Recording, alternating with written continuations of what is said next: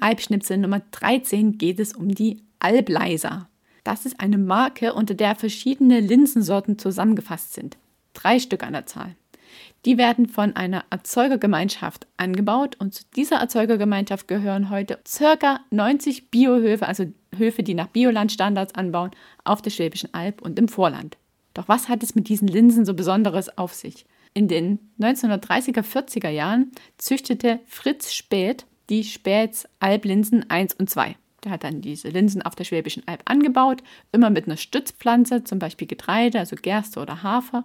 Und das war natürlich sehr aufwendig, weil bei der Ernte dann zum einen wieder Linsen von Getreide getrennt werden musste und das Trocknen war auch sehr aufwendig.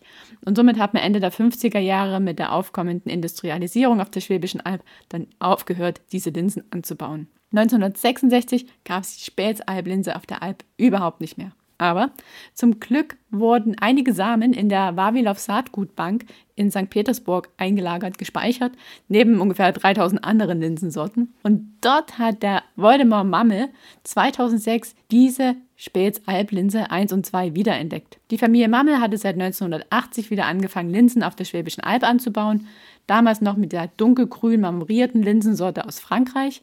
Und dann kam halt die Späts Alblinse wieder dazu über die Jahre, so bis 2011, hatte sie in mühevoller Arbeit vermehrt, hat sie erst im Gewächshaus angebaut, dann unter Hagelschutznetzen und dann später wieder auf dem freien Feld mit den bekannten Stützpflanzen. Und seit 2012 kann man diese historischen Linsensorten auch wieder kaufen. Also unter der Marke Albleiser gibt es jetzt die Späts Alblinse 1 und die Späts Alblinse 2 und diese dunkelgrün marmorierte Linse aus Frankreich. Und alle die werden von einer Erzeugergemeinschaft angebaut und das sind eben diese besagten 90 Höfe, die ich am Anfang schon mal genannt habe. Wie verwendet man dann diese verschiedenen Linsen? Also diese dunkelgrün marmorierte, die ist sehr intensiv, würzig und stabil, also perfekt für Salat. Die kleine Spätsalblinse, die ist nussig und auch gut für Salat.